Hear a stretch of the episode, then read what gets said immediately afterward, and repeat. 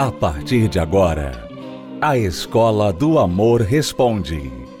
Apresentação: Renato e Cristiane Cardoso. Olá, alunos, bem-vindos à Escola do Amor Responde, confrontando os mitos e a desinformação nos relacionamentos, onde casais e solteiros aprendem o amor inteligente. No programa de hoje, nós vamos responder a pergunta de um aluno que desde que a esposa dele pegou alguma coisa no computador, você vai saber daqui a pouquinho o que, que é, o que foi, ela fica gelada com ele e na hora do namoro, na hora da cama, ela faz questão de lembrar do assunto. Já vamos responder essa pergunta e também vamos começar a tratar do assunto 10 sinais de um casamento falido Muita gente está em um casamento falido e não sabe. Tem gente que sabe, mas não sabe sair, só está esperando passar os dias até que realmente tudo acabe e se concretize a falência. Mas há como salvar um casamento falido? Nós vamos falar sobre estes sinais e o que fazer a respeito. Bom, vamos sem delongas à pergunta deste aluno que a esposa pegou algo dele no computador. Sou casado há 12 anos, minha esposa é maravilhosa, só que ela relembra muita coisa do passado, algumas falhas minhas, mas nada de traição. É, algumas coisas que eu pesquisei na internet, ela visualizou e achou ruim. Mas isso às vezes atormenta nosso relacionamento, que às vezes nós estamos no, num momento íntimo e às vezes ela lembra disso e é a mesma coisa de jogar uma lata d'água na fogueira, apaga tudo. E eu gostaria muito de estar tá voltando minha vida como era antes. É, ela fazia muita fantasia e hoje reduziu por menos da metade tudo isso e gostaria de uma dica como proceder nessa nisso que tudo está ocorrendo comigo e como que eu posso fazer e se há o que fazer para estar tá retomando tudo de volta como era no início. Nós vivemos muitos momentos bons, vive ainda, mas só quando ela está com muito interesse, aí fica tudo ok. Mas muito obrigado.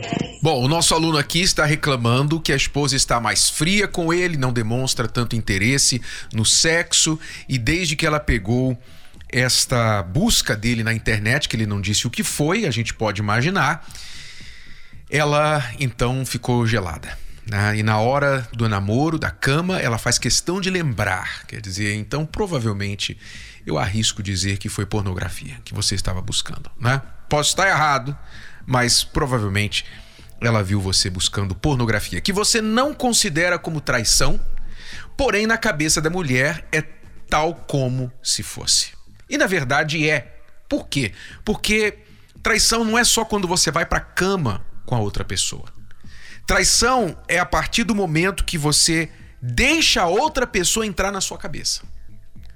Quando você começa a trazer outra pessoa para dentro da sua cabeça, para dentro do seu coração, aquilo se torna uma traição de fato. A verdade é que toda traição que acaba na cama começa na cabeça. Começa no coração da pessoa. E espiritualmente falando, isso é tão grave que Jesus disse que quando uma pessoa cobiça a outra, ela já está cometendo adultério com ela. Só de cobiçar, não precisa fisicamente estar na cama. Porque a verdade é que a mente vive aquele momento. E a pornografia traz para a mulher cujo marido vê a pornografia, recorre à pornografia, o seguinte pensamento: eu não sou o suficiente para ele. Ele não gosta mais de mim. Ele acha o meu corpo horrível. Não tem como eu competir com o corpo dessas mulheres que ele vê e daí por diante. Aí a coisa realmente degringola, o trem sai dos trilhos e não é de surpreender a atitude que ela está tendo com você agora. Agora, não só isso, você disse que nesses 12 anos de casados, ela fica lembrando muito do passado. Então, este não foi o único problema. Você disse que nunca atraiu fisicamente, né, literalmente, mas já houve aí coisas que ela fica lembrando do seu passado. O que está acontecendo com a sua esposa é o seguinte, aluno. Ela está insegura. Nesses 12 anos de vocês estarem juntos, você deve ter dado várias razões para ela ficar, no mínimo, com medo que, de fato, uma traição se consuma. E por isso, ela está vendo já na cabeça dela, lá na frente. Isso praticamente a gente pode dizer que é um dom da mulher, né? A mulher ela tem esse dom de ver as coisas lá na frente. ela vai imaginando, ela vai, ela vê algo pequeno aqui, um sinal aqui e ela já vê o problema lá na frente. Por isso que às vezes a mulher, o marido pensa assim: "Minha mulher faz tempestade em copo d'água". Ela não faz tempestade, ela está vendo a tempestade já. Ela está, você só está com um copo d'água, ela já está vendo a tempestade lá na frente, porque a mulher ela tende a ligar os pontos, pensar no que está acontecendo agora e o que isso pode levar e o que aquilo pode levar e o que aquilo pode levar. Então ela já começa a brigar agora pelo copo d'água, pensando na tempestade. Isso é muito da cabeça da mulher. Tem homem que faz isso também. Mas o grande problema aqui não é você chegar para ela e falar assim, pô, amor, pô, me perdoa aí e tal, foi mal. É, você me viu aquilo ali, foi só aquela vez e tal, eu não faço isso. Enfim, você pode querer jogar panos quentes por cima da situação, mas não vai resolver. Não vai resolver porque o grande fantasma, o grande monstro que está assombrando o seu casamento e a cabeça da sua esposa é a insegurança que você plantou lá atrás. E você acha que simplesmente fazendo isso vai tirar essa insegurança dela. Não. O que, que acontece? Agora você vai ter que trabalhar, fazer a sua missão de vida. Se você quer restaurar seu casamento, sua missão de vida vai ter que ser passar segurança para sua mulher. Em todos os sentidos da palavra. Segurança se passa através de ser de caráter, você tem que ter caráter, ser verdadeiro, nunca jamais mentir para sua mulher, nunca jamais esconder nada da sua mulher, nem celular, nem histórico de computador, nada. Se você é verdadeiro e a sua vida não tem nada que venha trazer temor para você, então não há por que esconder, não há por que mentir. Você tem que começar a viver a verdade para com ela. Isso vai começar a plantar a segurança. Não espere que você faça isso por uma semana e ela já se sinta segura. Não, porque foram 12 anos aí ao longo desse tempo que você deu razão para ela ficar insegura. Então você vai ter que passar a verdade para ela, ser verdadeiro. Você vai ter que ser um homem que tem regras e comportamentos muito claros e rigorosos com respeito a uma linha de separação entre você e outras mulheres. É importante que a esposa, o marido também, uma pessoa casada, se sinta exclusiva na vida do cônjuge. E infelizmente, muitos que são casados não fazem o cônjuge se sentir exclusivo. Basta você pegar uma mensagenzinha, um coraçãozinho no celular do teu cônjuge para uma outra pessoa do sexo oposto, que isso já gera essa insegurança. Peraí, por que, que ele está flertando com essa mulher do trabalho? Não é? Ou por que, que a minha esposa está gostando do elogio desse cara lá no trabalho dela? Então, basta isso para você gerar essa insegurança de que o teu cônjuge não é exclusivo, não é a única pessoa para você. Você gosta de ser casado porque tem seus benefícios, mas ao mesmo tempo você não quer sair do mercado. Você não quer sair do mercado, você ainda quer passar a ideia para pessoas do sexo oposto que você está disponível. Sabe? Aquele ego seu, aquela sensação que você tem de, poxa, eu, eu ainda chamo atenção, né? A mulher casada, às vezes ela gosta de saber que ela chama atenção de outros homens. O homem casado às vezes gosta de saber que ele chama atenção de outras mulheres. Então, faz bem ao ego, mas o seu ego é contra você. O seu ego é um monstro que há dentro de você. É o ego que leva à traição. É o ego que leva à mentira, é o ego que leva ao vício. Então faz bem ao teu ego, mas o teu ego é um monstro. Se você fizer bem ao teu ego, esse monstro vai crescer e vai te engolir. Então você tem que acordar para isso. Tua mulher, ela não se sente exclusiva para você na sua vida. Ela não se sente exclusiva na sua vida. Então, você tem que passar essa segurança para ela. Transparência com as suas contas. Hoje, a questão do dinheiro é uma é uma grande coisa nos casamentos hoje. Você pode pedir qualquer coisa, mas não peça para o marido ou para a mulher compartilhar as finanças, a senha do banco. Ah, não. Aí já tá pedindo demais. Ah, não. Qualquer coisa. Eu até aceito a sogra morar com a gente, mas a minha conta do banco, não. Não vou dividir. Não vou compartilhar. Pois é, isso também gera insegurança. Porque se vocês são um de verdade, se não há segredos, se há uma certeza de que vocês vão estar juntos para sempre, então por que esconder o dinheiro, o que se faz com o dinheiro, quanto você ganha, quanto você tem, onde você gasta, decisões de comprar, decisões de vender, decisões de guardar. Por quê? Porque uma pessoa só esconde essa informação, só guarda essa informação para si quando ela tem planos individuais, ela tem planos que não incluem o cônjuge. Eu não tenho nada que eu esconda da Cristiane. Por quê? Porque é muito mais tranquilo, sossegado a gente ter uma vida em comum. A vida em comum, ela se aplica a tudo no casal, desde o dinheiro ao celular, aos problemas, tudo. Tudo, você compartilha uma vida. Casamento é são dois em um.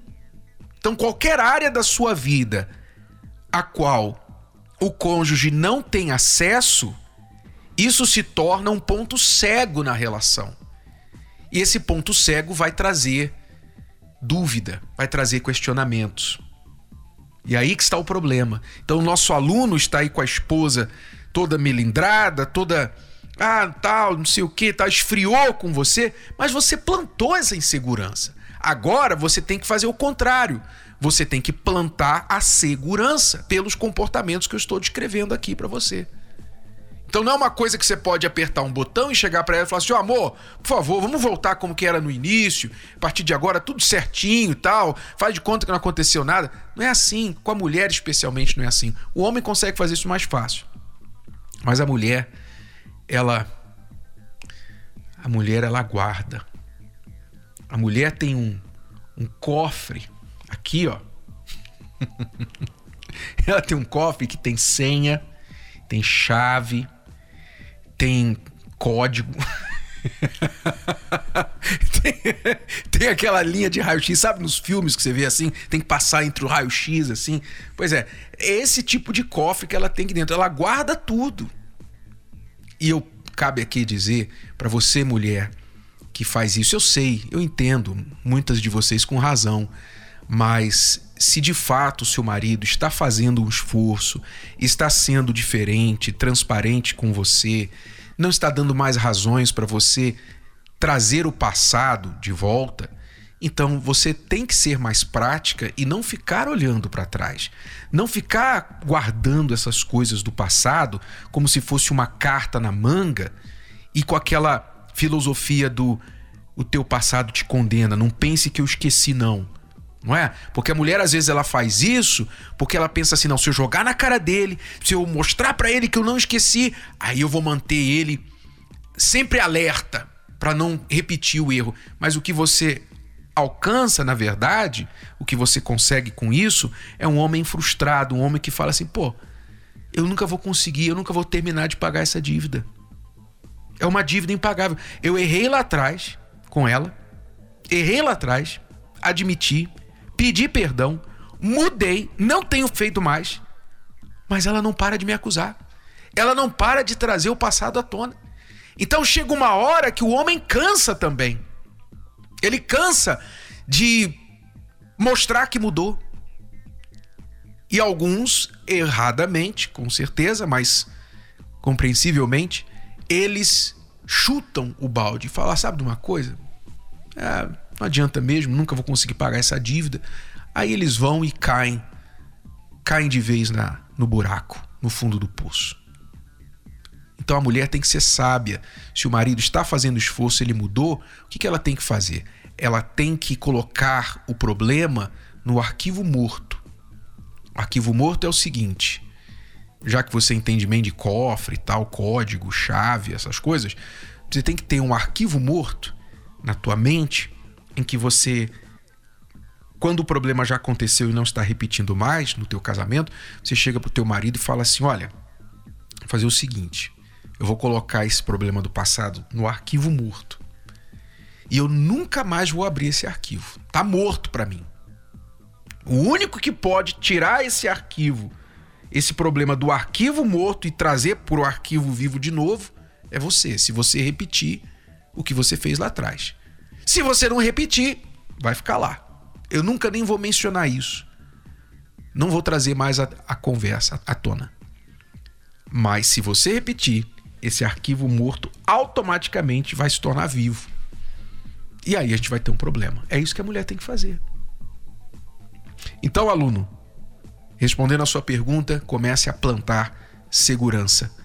Regue essa semente, trabalhe com fé, com afinco, que daqui um pouco a sua mulher vai começar a mudar com você. Bom, nós vamos a uma pausa e já voltamos para falar sobre os 10 sinais de um casamento falido. Fique com a gente. Você foi traído? Viveu um relacionamento repleto de mentiras e agressões? E apesar de ainda amar o seu parceiro, não faz ideia de como confiar novamente? Univer Vídeo convida você para dar mais uma chance para o seu relacionamento com as dicas da série Reconstruindo a Confiança. Para você ser uma pessoa digna de confiança, você tem que ser de palavra. Quando há uma mentirinha, a confiança vai logo para a estaca zero. Renato e Cristiane Cardoso ensinam nove passos fundamentais para não repetir os erros do passado e não dar brechas para a insegurança. O amor por si só não é o suficiente para segurar um relacionamento. Reconstruindo a confiança a série que faltava para restaurar o seu relacionamento. Confira agora mesmo acessando univervideo.com univervideo.com. Excelente esta série Como Reconstruir a Confiança, disponível no Univer. São nove passos para casais que tiveram a confiança quebrada, rompida no relacionamento. Univervideo.com à sua disposição. Muito bem, vamos falar dos 10 sinais de um casamento falido. Você que está aí casado, você que está aí morando junto, vivendo com uma pessoa você quer saber, será que meu casamento, meu relacionamento está falido e eu não me dei conta ainda? Preste atenção se você tem um ou mais destes 10 sinais. Primeiro, não há mais sexo. Ou há muito pouco, raramente e péssimo por sinal quando há. Parecem não falar a mesma língua, segundo sinal. Vocês dois conversam, conversam, conversam e não se entendem. Terceiro sinal, não há mais prazer em estar juntos. Um fica evitando o outro, uma desculpa, qualquer desculpa para sair, para ficar longe de casa. Quarto sinal, um não sabe da vida do outro. Segredos, vidas paralelas, coisas que ficam ocultas. Quinto sinal, unidos apenas por outros interesses. Estão juntos pelos filhos, estão juntos porque separar vai dar um trabalho danado para dividir as, os bens, o patrimônio e etc, etc. Aparência, talvez. Sexto sinal: mágoas que parecem insuperáveis. Contas separadas. Contas separadas. Um não sabe o que o outro ganha, o que faz com o dinheiro. Oitavo sinal: indiferença. Sabe, enquanto o casal está brigando, normalmente ainda tem chance, porque se importam um com o outro. Mas quando a indiferença entra, eles já estão num estágio terminal. Nono sinal: não se veem juntos no futuro, não se veem mais juntos. A pessoa começa a pensar no futuro e já não inclui o cônjuge, já não vê esse casamento lá na frente. E o décimo sinal são incapazes de enxergar os próprios erros.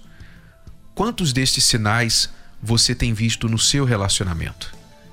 Nós vimos aqui com um aluno do início do programa hoje que já está começando a sentir no casamento dele a frieza na cama por parte da esposa, o primeiro dos dez sinais, não é?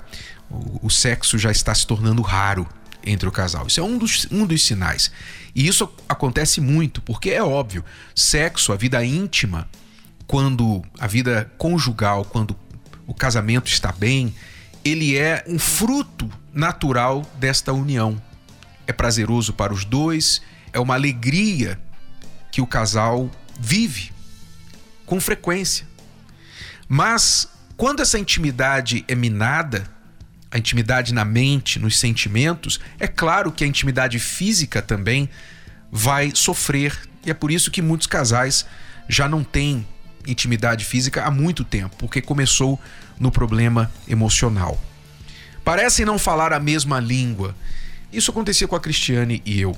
Porque a gente passava às vezes noites falando, falando, falando, falando, falando, e eu explicava, eu explicava as minhas razões, eu explicava o porquê, ela explicava o lado dela, e explicava, explicava. E a gente parava de brigar, sabe por quê? Por causa do cansaço. A gente cansava. Eu cansava, falava para ela, tem que dormir. Tem que dormir. E ela chorando, virava para um lado, eu virava para o outro. Sabe, nos primeiros 12 anos do nosso casamento, muitas vezes, muitas noites nós fizemos isso. E é terrível você falar com a pessoa que você ama e não ser entendido. E não conseguir entender. É terrível isso. Não há mais prazer em estar juntos.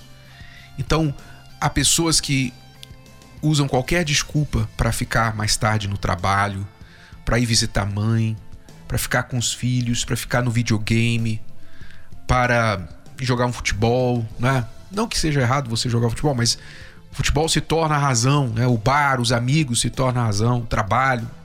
Tem gente que viaja. Há casais que viajam, programam viagens para ficar longe um do outro por semanas, às vezes meses. Sabe por quê? Porque não há mais prazer em ficar juntos. Então, são apenas alguns sinais de que um casamento está falido. Nós vamos tratar de casamentos falidos nesta quinta-feira.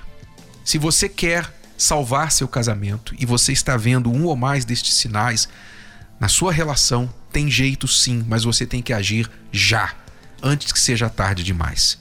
Nesta quinta-feira, Cristiano e eu esperamos por você aqui no Templo de Salomão às 20 horas. Se você quiser uma intervenção que vai salvar teu casamento, então compareça. Convide o teu cônjuge, mas a gente sabe que muitas vezes em um casamento falido, vocês não estão conseguindo se entender nem sobre o que vão comer, que dirá sobre vir a uma palestra como esta.